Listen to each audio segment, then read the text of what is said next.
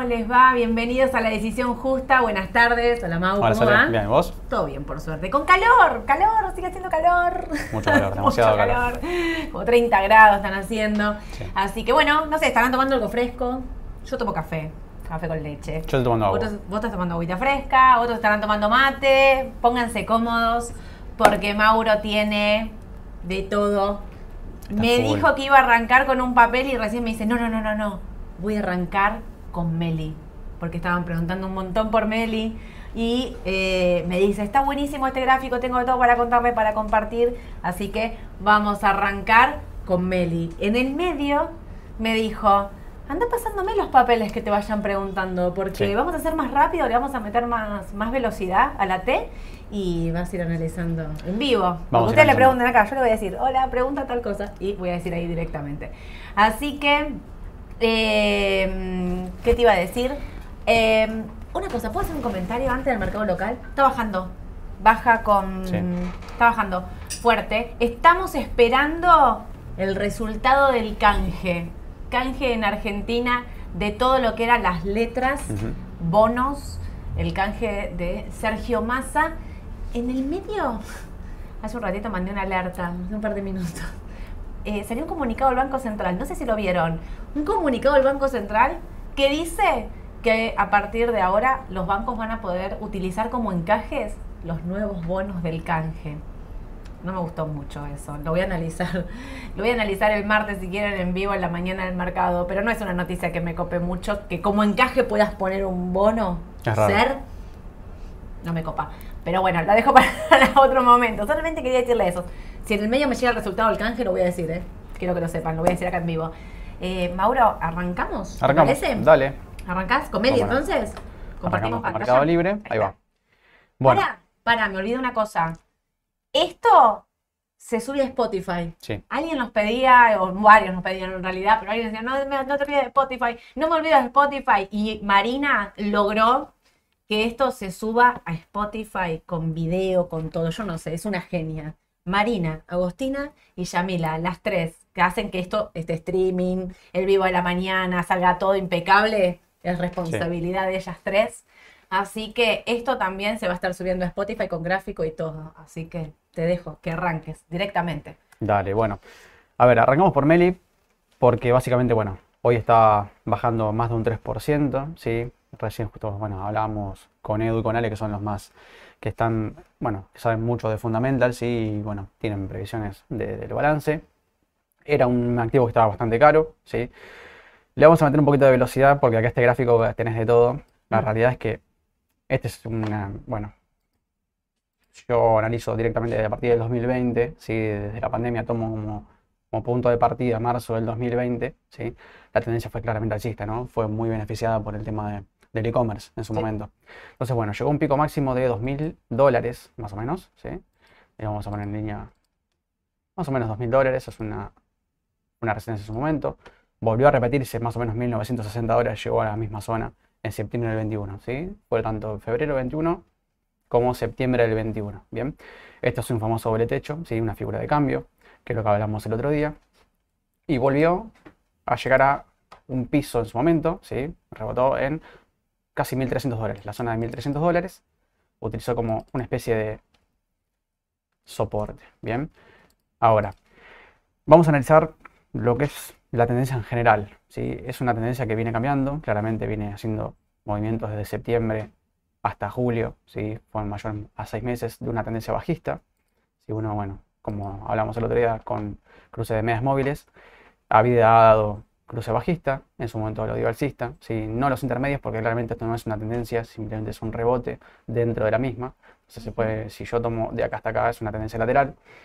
Todo depende del punto de vista de donde yo lo tome, de donde yo lo vea. Bueno, el papel cayó de septiembre del 21 en picada prácticamente, ¿sí? realizando varios hubs que acá no se ven porque claramente está el gráfico de largo plazo.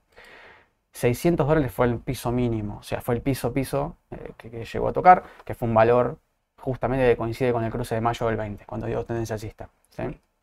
600 dólares es un precio de piso en su momento, bueno, fue un precio de piso. Y nuevamente las medias móviles empiezan a dar señal de tendencia alcista. Es real la tendencia alcista de Mercado Libre? Bueno, vamos a ver. A ver.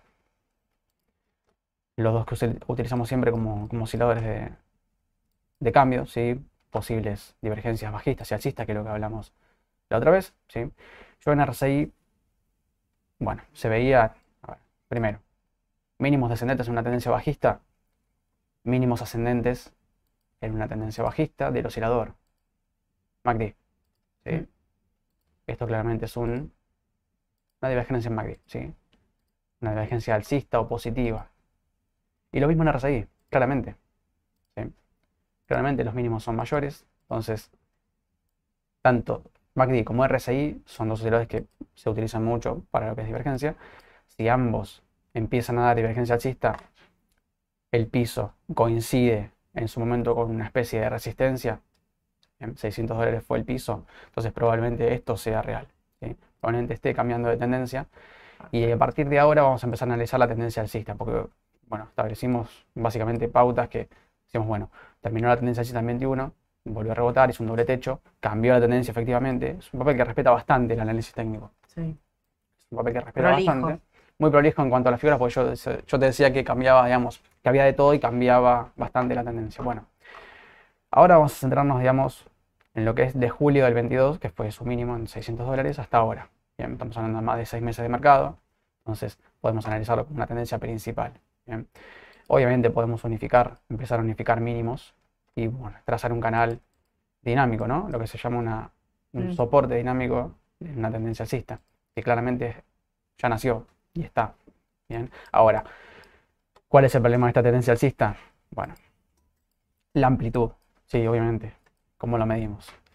Bueno, ¿se acuerdan del canal de regresión? Yo les decía el otro día que el promedio de precios, esto muestra el promedio de precios que eh, tenemos acá, perdón, en las últimas 100 ruedas, en las últimas 150, en las últimas 200, que es una muy buena manera de medir una tendencia principal porque justamente coincide con 200 ruedas justo con el cruce de entre 50 y 200 de medias móviles simples.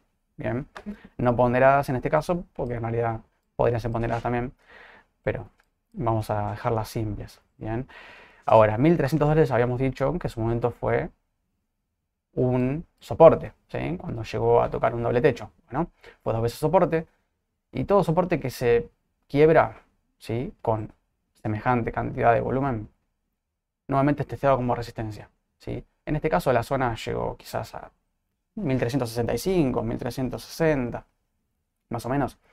Pero en realidad lo que importa es que también volvió a testearla, esta zona de 1265. Simplemente en, Mercado Libre 100, eh, dólares de diferencia no, es mucho. Y nuevamente se encuentra en esta zona de resistencia. ¿sí? El canal yo acá lo dejo, lo trazo.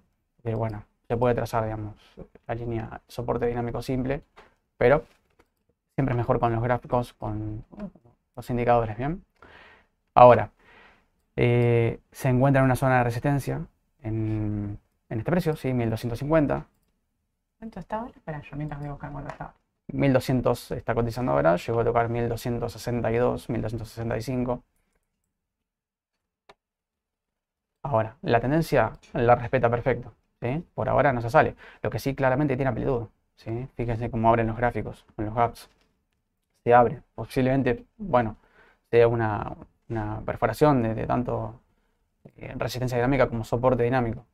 Ahora, pero la tendencia claramente es alcista. ¿sí? Desde julio, en junio de 2022, julio diría yo, ya empezó a ser alcista con su volatilidad. Ahora, corto plazo, vamos a ir un poquito más rápido, estocástica, súper sobrecomprada, muy sobrecomprada en el corto plazo. Esto mide más de 3%. 3,5%. Sí. MACD, Perdón. Acá sacamos. Vamos a sacar las medias móviles. Vamos a analizar el corto plazo. MACD. MACD parece agotado. MACD parece agotado en lo que son precios positivos y nuevamente parece querer dar de venta. O sea que probablemente este papel corrija en el corto plazo, que es lo que está haciendo, y corrija más todavía. Bueno, ¿hasta cuándo se puede profundizar? Bueno, siguiendo la lógica, mínimamente yo diría que hasta el a mitad del canal. El soporte dinámico. Exactamente, acá está, hay un soporte intermedio que ha respetado acá en febrero, ¿sí? Y también ha tenido momentos donde ha respetado como resistencia, resistencia, soporte, una especie de ¿Qué resistencia. precio es ese? Bueno, ¿Qué esto es dinámico, pero acá Más o- más o menos aproximadamente. 1200 1122, 1123 es un intermedio. Yo lo voy a marcar Ok. acá como estático, pero en realidad es dinámico, puede ser un Sí, poquito sí, más acá. obvio. Probablemente ese precio sea un precio quizás de rebote o directamente, vamos a estirar misma la flecha para así no cargamos tanto el gráfico. O sea, puede perder. Hoy Meli podría perder un, hasta un 7% más mínimamente, diría yo Sí. hasta un 20% en el caso exagerado de que vaya a buscar el nivel de soporte dinámico del canal. ¿sí? Siempre y cuando no quiere la tendencia, porque si quiere la tendencia, esto se puede ampliar. No, está bien. Continuando, entonces, siguiendo la tendencia alcista de Exacto. corto plazo, no está para comprar. El primer soporte, 7% más Exacto. de baja le quedaría. Serían los 1125 aproximadamente. Ahí es dinámico, así que este número tómenlo con pinzas, pero es aproximadamente un 7% más. Si llega a romper eso, estás hablando de un 20% de baja, los 930 aproximadamente Más estaría buscando. Así que no compro Meli de corto. Yo no compraría. De largo la tendencia es alcista, con lo cual Parece si vos tenés comprado Meli de largo plazo y pensabas quedártela un año, no vendas porque la tendencia sigue siendo alcista, pero de corto, No, y si No estás compro. líquido, yo esperaría para comprar. claro. Mm, Primero esperaría que pase acá en 100 1124, 1125, un poquito más abajo quizá también. Y si no, Sí. bueno, si pero fuera, depende también del volumen. Fíjense siempre para analizar el volumen, no solamente las barritas que están acá cargadas, sino también lo que es el oscilador de volumen. Recomendable. Perfecto. Súper recomendable porque el oscilador de volumen lo que marca acá es cuando dentro de una misma tendencia de las últimas, bueno, esto es ajustable, ¿no? Pero 10, 15, 20 ruedas, lo que ustedes quieran. Esto lo pueden ir ajustando y le vas marcando el oscilador cuando sobrepasa de cero, o sea, Sí, sube de cero es un nivel de volumen importante, baja de cero es un nivel de volumen bastante más escueto, ¿sí? Sí, Entonces, bueno, eso también es importante cuando lo que hablábamos el otro día, ¿no? De las ventas y las compras, cuándo se tienen que hacer, eh, cuando el volumen marca, ¿no? Obviamente una, una baja con mucho volumen es peligrosa, ¿sí? Indica que probablemente siga bajando. Lo mismo pasa cuando una, una suba claro. indica con mucho volumen, obviamente probablemente siga subiendo y se sobrepase, no importa si se sobrecompra. El tema es que el volumen es importante para seguir la tendencia de corto plazo. Estaba viendo porque Patricio, me parece Patricio, sí, Patricio dice, una pena lo de hoy para los CDR con el CCL subiendo fuerte realmente, pero fíjate lo que está pasando con Meli. Meli, a- eh, acá en Argentina, el CDR de Meli está bajando 1.6 Mm. aproximadamente, eh, 1.58, y afuera el papel está bajando en este momento eh, tres y medio. Sí. O sea, fíjate cómo el tipo de cambio, cuando nosotros decimos el contado con liquidación, impacta directamente en el CDR. Sí, es esto. El mercado de Estados Unidos está rojo fuerte, todo baja todo, no se está salvando nada. El oro, mira, oro, GLD, 0.90 arriba, apenas ahí por lo menos no baja. Em, pero el contado con liquidación hace que Meli baje menos en Argentina que eh, el papel afuera. Por esto Mauro lo está analizando directamente en dólares. Claro, Para que no Exacto. esté como sucio, por decirlo de una manera, con el tipo de cambio, ¿sí? Porque bueno, Argentina estamos licitando las letras, no hay novedades. Alguien preguntaba por las letras, todavía no tengo novedades, apenas si me llega acá en vivo lo voy a comentar. Pero, en fin, bien por Meli, a esperar entonces. a esperar a que A retroceda a para que comprar. retroceda. Exactamente, bueno. Otra que nos habían pedido también es Netflix. Vamos a ver cómo está Netflix. Esto es, este gráfico vamos a dejarlo desde cero. Vamos a limpiarlo un poco, así lo vemos todos al mismo tiempo. Este gráfico es un poquito, bueno, evidentemente es un poco más eh, abrupta, ¿no? La caída de, de Netflix viene Sí. pobre, viene perdiendo bastante. Habíamos hablado de. Netflix la otra vez, nosotros la veíamos para el corto plazo bien, pero mirá lo que está pasando con Netflix. Casi 5 abajo. Sí. Casi Casi 5 cinco abajo. Cortó los 300 dólares. 296 con 66. Horrible, 666. Dos- 296.70 voy a decir. Aproximadamente. Sí, sí. eh, bueno, Netflix viene perdiendo, digamos, viene perdiendo dinero, viene perdiendo Mm, eh, precio, sobre todo en el mercado. Yo acá estoy analizando el precio, los fundamentos lo, lo dejo vale. Eh, 700 dólares, nivel de 700 dólares máxima, digamos, en cuanto a la tendencia que inició, básicamente, sí, prácticamente desde septiembre del 19, ¿sí? Hasta noviembre del 21. Sí, un poquito más de dos años de netamente tendencia alcista, un poco lateral acá quizás, pero Sí. Acá claramente se rompe este gap desde ruptura, directamente la tendencia se quiebra. Esto se puede analizar tranquilamente con una tendencia alcista, si ustedes quieren bonificar los mismos, ningún problema. acá se rompió, no hubo ningún pullback, que generalmente hay pullback a resistencia, no hay ningún pullback, rompió con un gap y chao. El precio lo fuimos a buscar a mínimos, niveles mínimos de 165 dólares. esto ocurrió en mayo del año pasado, mayo, junio, estamos hablando ya de más de seis meses. Bueno, acá un poco coincide con lo que pasó con Meli dentro de lo que es tendencia. Porque aparentemente la tendencia empezó a cambiar. ¿sí? A ver, esto es muy difícil analizarlo como tendencia porque claramente esto es una tendencia, sí, bajista, claramente, pero con gaps con tan pronunciados, acá no hay ninguna especie de, análisis técnico que valga. No. Porque claramente ningún indicador va, eh, está preparado para, un gap. Si Un gap te saca de una posición eh, de, una, te limpia, ¿sí? te limpia de una, entonces es muy difícil. Eh, de hecho, hasta para las operaciones stop loss y demás. Entonces, pero bueno, vamos a analizar directamente desde acá, desde julio del 22 hasta hoy, ¿sí? Por más de seis meses. Unificamos también mínimos, es una tendencia que empezó a ser alcista. Podemos utilizar las medias móviles, un poquito más de cuidado con el tema de, bueno, que este MACD, cruce de medias móviles. ¿Ves? Cruce de medias móviles justo en noviembre del año pasado. Media móvil de 50 y 200, que es la famosa, el famoso cruce de oro, cruce bajista, eh, en este caso Golden Cross alcista, puede ser Dead Cross, que es lo que ocurre acá, sí, que es un cruce bajista después de, justo antes del gap. En realidad las medias móviles después cruzan, pero bueno.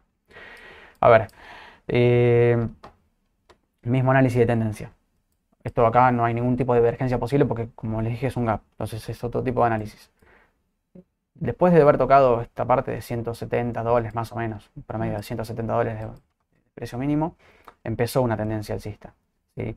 MACD si bien es un poco más achatada la, curva, los histogramas son más chicos. El histograma son las separaciones que tiene MACD con la diferencia de la media móvil. MACD es una diferencia de media móvil con otra media móvil. Entonces, cada vez que se separan de manera pronunciada, el histograma se va inflando. ¿sí? Eh, nos da una pauta de si se puede volver a juntar otra vez MACD para dar compra o venta. Entonces, es importante seguir el histograma. Bueno, eh, nuevamente, como les decía, tendencia alcista. Voy otra vez al canal de regresión para ver el promedio este canal tranquilamente lo puedo extender a 200 si me va a dar un promedio de precio un poquito más exacto. El canal no es muy ancho. Entonces, hoy, a ver, saquemos los cruces de medias móviles y analicemos el corto plazo directamente, porque esto puede haber sido un mínimo.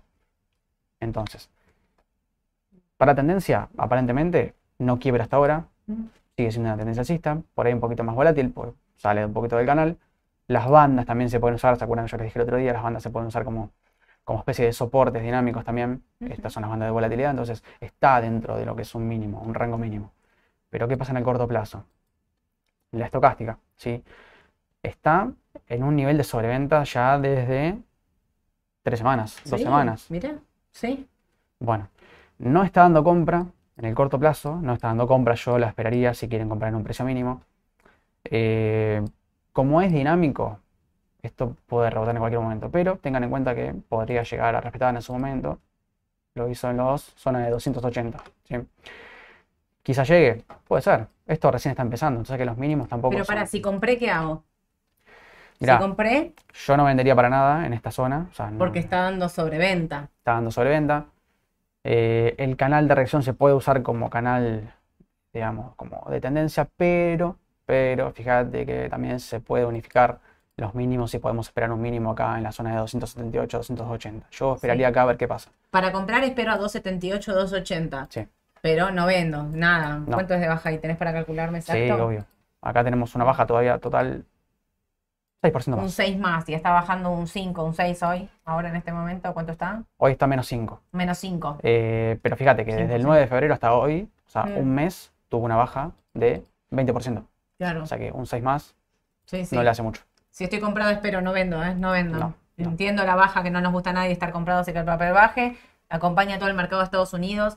Para los que me están justo preguntando por Estados Unidos, clave, clave lo que, está, lo que va a pasar mañana cuando venga el dato de empleo para ver cómo sigue la tendencia de todo Estados Unidos. Los índices, lo tecnológico, todos los papeles. Fíjense que está bajando todo Los datos, alguien dice ahí como cuando son buenos son bajas, cuando son malos bajas, es verdad, parece como que siempre quiere bajar el mercado de Estados Unidos. Recordemos las bajas que tuvo el año pasado, 30% para el QQQ, 20% para el Standard Poor's, 10% para el Dow Jones. Em, el dato de, privado, de, empleo, fue muy bueno. Me parece que eso está empujando a la baja el mercado porque si el dato de empleo es muy bueno, lo que puede pasar es que el mercado piense que Powell puede ser más agresivo en la suba de tasa. Así que, o sea, hoy no vendo ni a palos, menos antes del dato de mañana y ver qué pasa. Ver qué pasa. o sea, esto define mañana. Sí. Eh, tengan en cuenta que si esto rebota en este soporte dinámico tienen una resistencia que fue soporte en su momento antes del gap en 333 y medio, ¿sí? que justamente coincide con el margen inferior del canal. Bueno, esto porque es importante, porque eh, acá no se garantiza que no cambie la tendencia. ¿Por qué? Porque claramente puede llegar a buscar esta resistencia que fue en su momento soporte, ¿sí? y si es un, efectivamente un cambio de tendencia, claramente sería un pullback. Bien.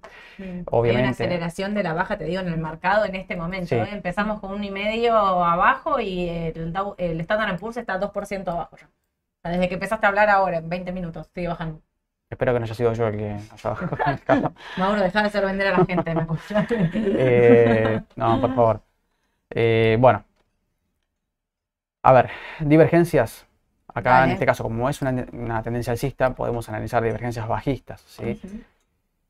¿De qué manera? Bueno, MACD igual, máximos de MACD. Yo no veo una divergencia muy marcada, levemente en MACD quizá, los máximos. ¿eh? Siempre que estén alcistas, máximos. Es al revés cuando uno marca la tendencia que marca con mínimos. Cuando analizas divergencias, tenés que en una tendencia alcista analizar los máximos y en la bajista los eh, mínimos. ¿sí? Bueno, en este caso, como es una tendencia alcista, yo... Mm, Acá, de hecho, ni siquiera veo una divergencia. Yo, para mí, así en conclusión, con todo lo que vimos de Netflix, para mí es un, es un rebote cantado en 278, 280, si quieren redondear más o menos. Claro. Eh, pero no, no lo veo como un cambio. Pero obviamente tengan en cuenta que si perfora 280 y, bueno, eh, si perfora 280, bueno, ya hizo otra cosa. Pero si rebota y vuelve a buscar 333, habría que, esto debería, esto debería no pasar debería volver al canal sin ningún tipo de problema. ¿sí? O sea, tengan en cuenta, hoy baja 280 para el soporte y ahí ven qué pasa. Si perfora, o sea, si hace esto y perfora, bueno, ahí sí yo analizaría salir corriendo. Y después, si rebota si acá. va a buscar el mínimo anterior, tiene un, número, un numerito ahí. Ahí tiene un frenito ahí este. Sí, sí, puede, puede, frenar. pero difícil, ¿eh? Puede frenar en 2.50 y pico, 2.50 más o menos. Puede frenar también acá en esta zona de 2.12. Mm. Eh, pero bueno, sí, tengan en cuenta que son bajas importantes. Eh, Esto para mí igual te digo, define con el mercado mañana. ¿eh? Probablemente. Define con el mercado mañana. O sea, eh, con el dato. Con el dato de, mercado mañana. Tengo un montón de papeles, ¿te puedo pensar? Sí, obviamente. Te digo, arranco. Bueno, para, no me quiero olvidar, antes de que terminemos, lo que habías prometido era Tesla, hoy en la mañana. Tesla y Cepu también. Tesla y Cepu. Y después te agrego. Llegamos Moderna, con dos, llegamos con dos. Dale. Sí. Moderna y Nvidia. Dale, no hay problema. Ahí está, bueno. Cuatro. Esto ya lo tenía un poquito más analizado, tiene muchos soportes, mucha resistencia, esto lo vamos a ver rápido. Tesla, obviamente, bueno, es un papel que es dinamita en el mercado, tendencia súper bajista. Eh, no tiene buenas previsiones por lo que hablé con los analistas fundamentales, los expertos de allá. Mm. No tienen buenas previsiones. No. Probablemente esto continúe. Está bajando el precio de los autos. Sí. Sí. Eh, bueno, cruce bajista de medias móviles, claramente es una tendencia bastante bien marcada.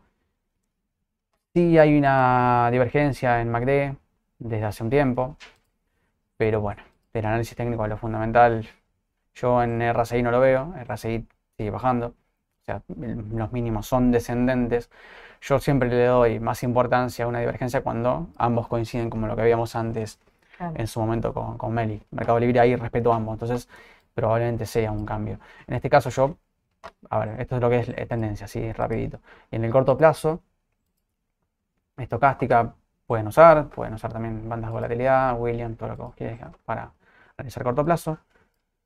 Está entrando en- recién ahora en zona de sobreventa. Próximo soporte 175, 155 más o menos, esas zonas posibles rebotes. Pero ¿qué pasa? Si la tendencia continúa, esto probablemente perfore y siga bajando y vaya a buscar, vaya a saber qué, qué valor.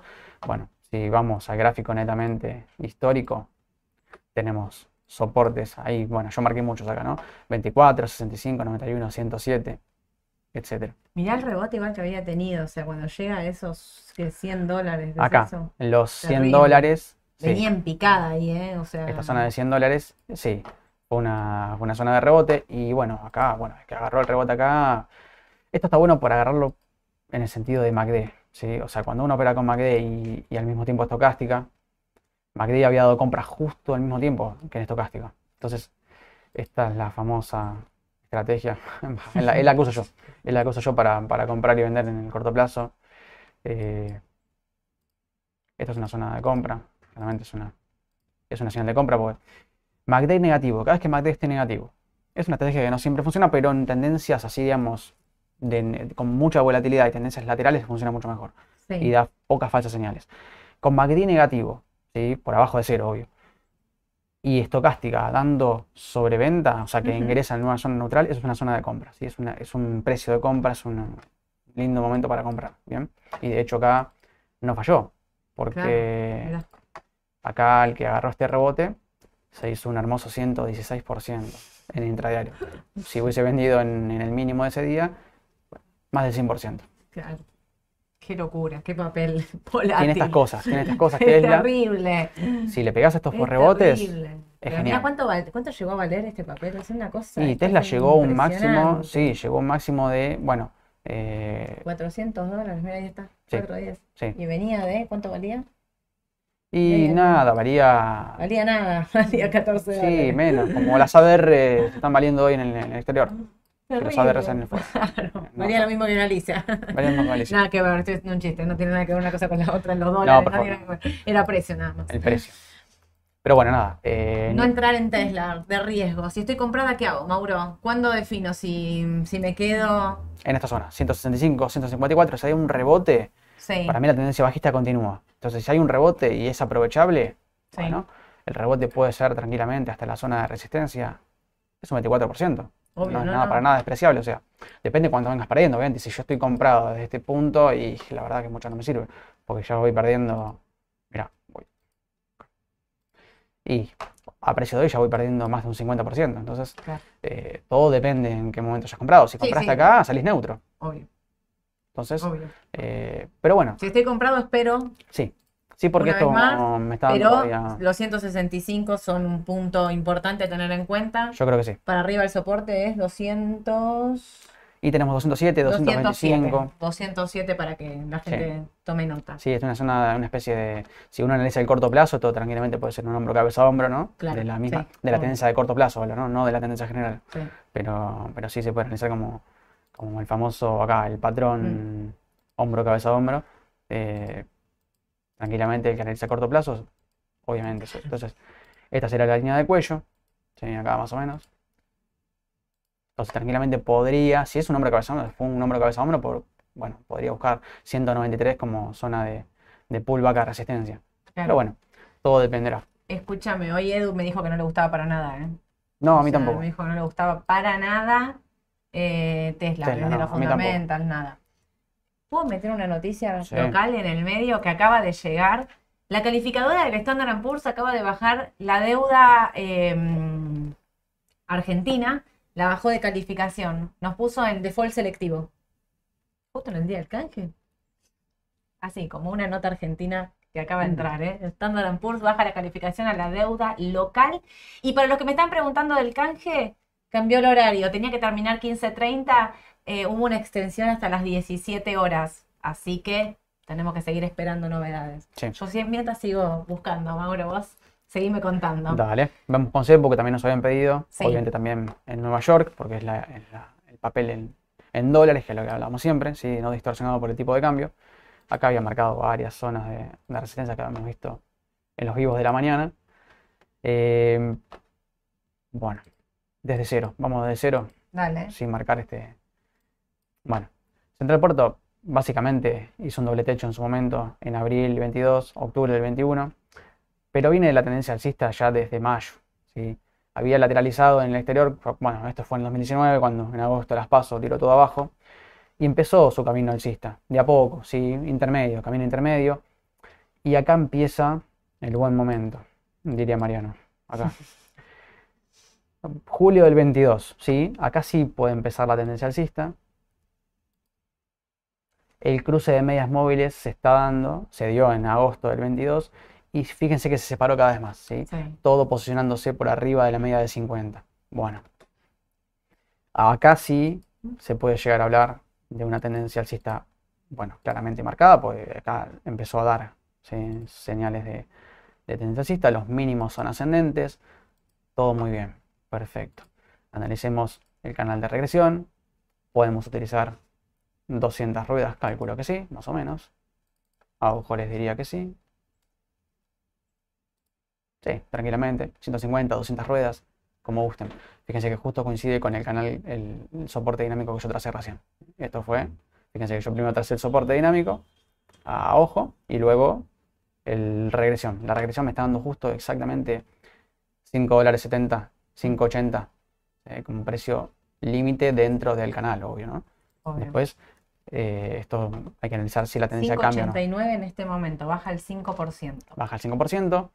Eh, está ahí. bueno. Esto es lo que es tendencia. A ver, vamos a analizar un poquito más, vamos un poco más en la, tendencia. El, netamente la tendencia. El balance de CEPU fue muy bueno. Fue bueno, sí. Eh, índice de fuerza relativa, yo no veo ninguna especie de divergencia bajista importante, lo que me indicaría que en teoría el rebote se estaría dando acá en 5.75, 5.80, no debería pasarlo. ¿sí? Los máximos de Madrid son iguales, fíjense, acá no lo tracé, pero si quieren una línea horizontal para que ustedes se guíen, por si no se ve en la pantalla. De hecho, no, hay, no, hay, no solo que no hay divergencia, sino que son ascendentes, respetan lo mismo que está haciendo el activo.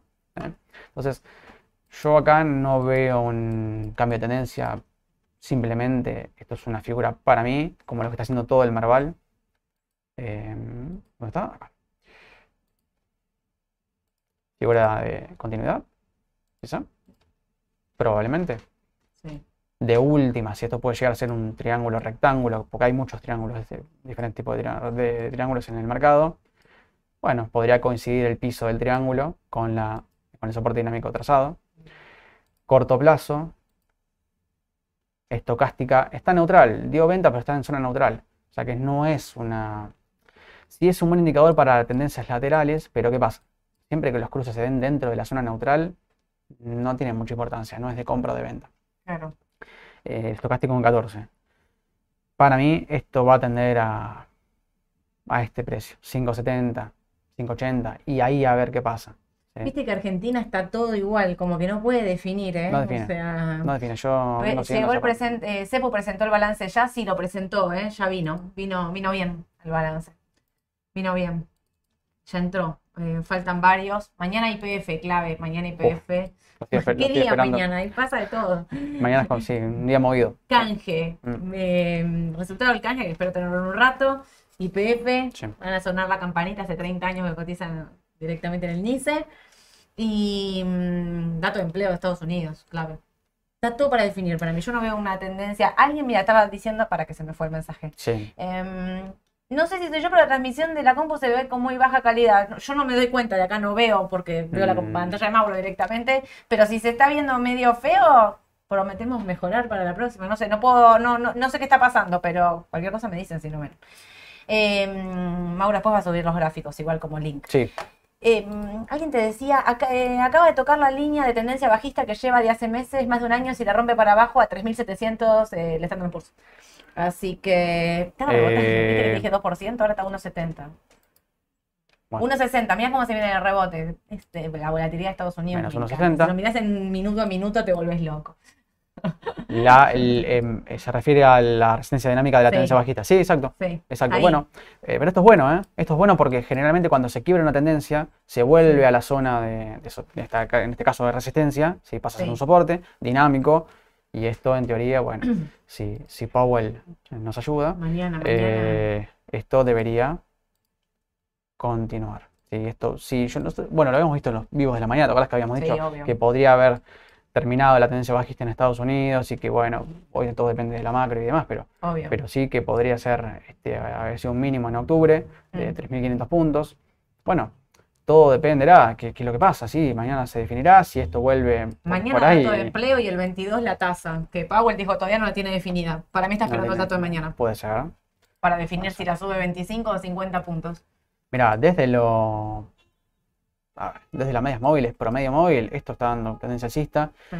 Yo había visto divergencias en los osciladores y demás. Yo, para mí, si no hay nada raro, no debería, no debería perforar este nivel. 3.800 puntos, con toda la furia. Va a depender, como decimos, de mañana, pero no, no, no lo veo, no lo veo. Clave. eh, así que bueno. eh, Bueno, eso eh, me, te paso el cambio de papel, ¿puedo? Sí, sí, sí. Eh, Nvidia. Dale, Y teníamos para alguien más. Moderna habían dicho. Moderna, Moderna y Nvidia.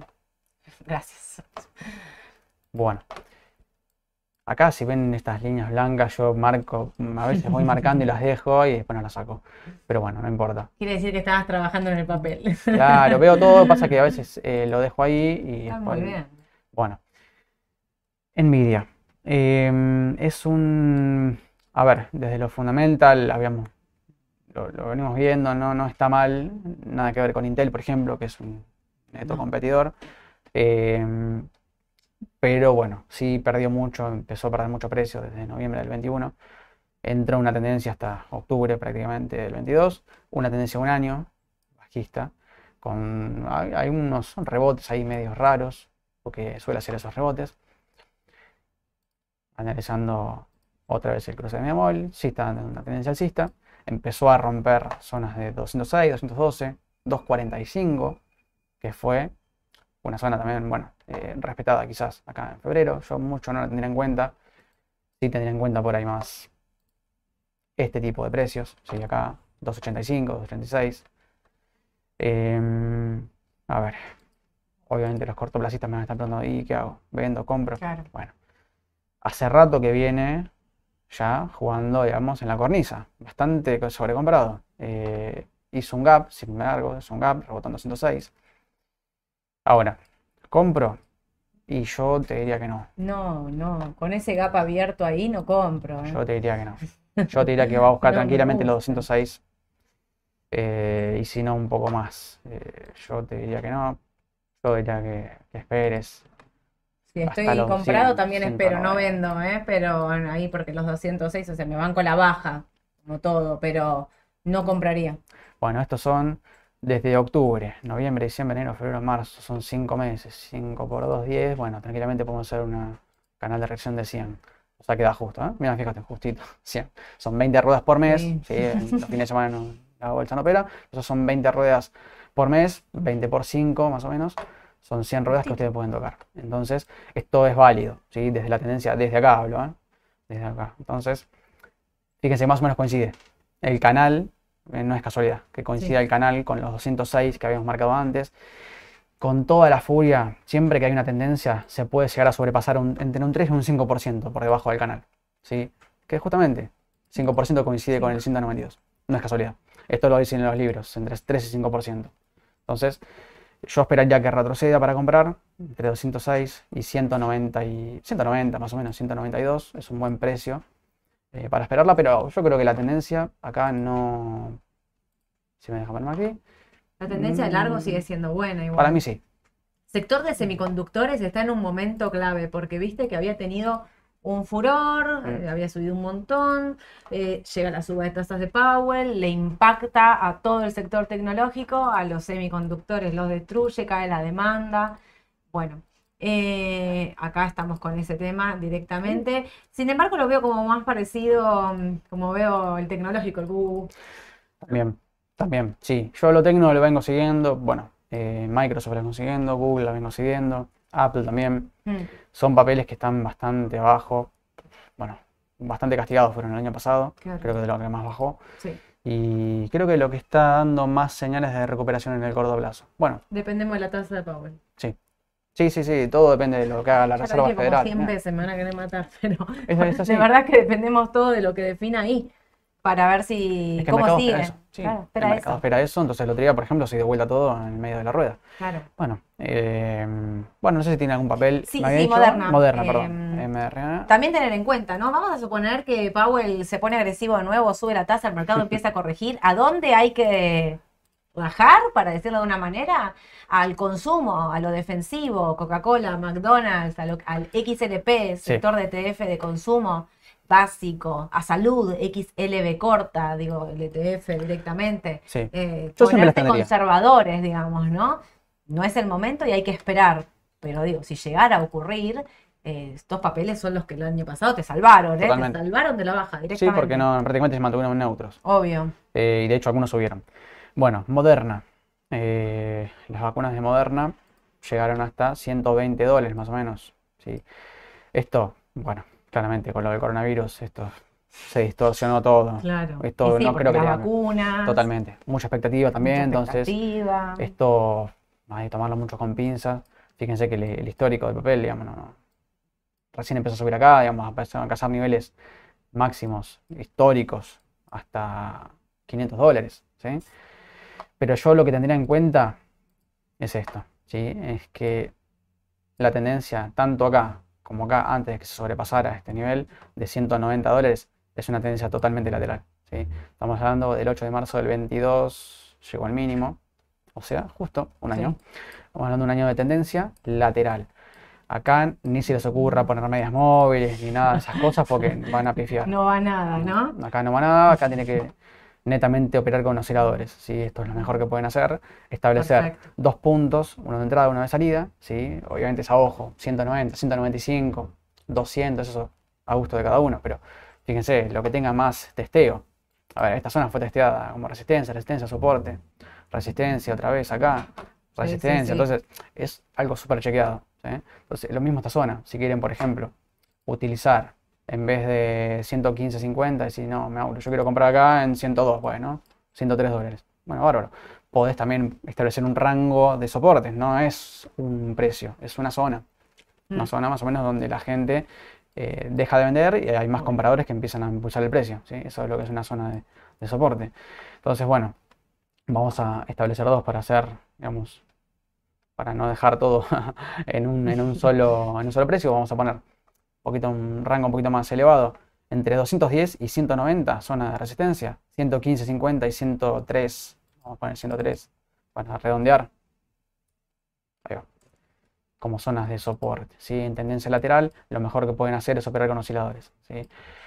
Em, yo no sé si recomendaría operar solo con un oscilador. Yo creo que no. Pueden operar con el volumen, el volumen es clave. Fíjense, cada vez que el volumen, como les digo, el volumen impulsa y el volumen impulsa hacia arriba y hacia abajo. ¿sí? Esto es clave. Eh, pueden utilizar las bandas, porque son, si bien es una media móvil, es una banda de volatilidad. No es lo ideal, pero en ciertos casos te da un nivel de sobrecompra, a veces coincide con la sobrecompra o sobreventa de, de las estocásticas. ¿sí?